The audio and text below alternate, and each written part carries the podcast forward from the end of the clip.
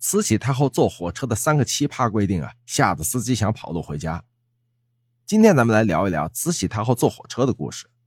清王朝作为中国的最后一个封建王朝，在经历过这么多年的封建统治后，清王朝的实力与当时的世界各国实力相差甚远。在经历了兴盛和衰败之后，大清的大权落到了慈禧的手上。被打疼了才知道发展，在清朝时期已经有近代工业进入我国。火车对于清王朝来说，就是这个时代的新鲜产物。其实，二十世纪初啊，火车已经进入了中国。这位保守派的清朝实际的掌控者也曾经坐过火车。他第一次坐火车的时候啊，就规定了三条非常奇葩的规定，让当时值班的火车司机欲哭无泪。当时慈禧想去沈阳祭祖，要知道北京到沈阳的距离可不算近，坐马车的话，路途遥远不说，路上还非常颠簸。当时就有官员提议。不如坐火车去吧。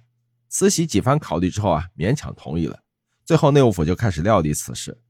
大清王朝的皇室以黄色为尊贵的颜色，内务府被命人将火车头全部染成了黄色。为了确保出行安全，慈禧还命人将这类火车从北京到沈阳来回放空驶了好几遍。不过大家以为这样就算完事儿了吗？慈禧下面的这三条规定啊，让当时的火车司机们欲哭无泪，简直想去跳河，笑死人了。第一条奇葩规定。谁先上车呢？坐过火车的朋友都知道，自然是司机和乘务员先上去准备好啊。但慈禧自身尊贵，怎么能有人在她之前先上车呢？所以呢，慈禧出发前发布命令，车上所有的司机和乘务员先下车列队跪迎慈禧，等慈禧上车之后，司机和乘务员再上车。这条规定吧，虽然奇葩，但好歹啊，出了麻烦也不会要人命。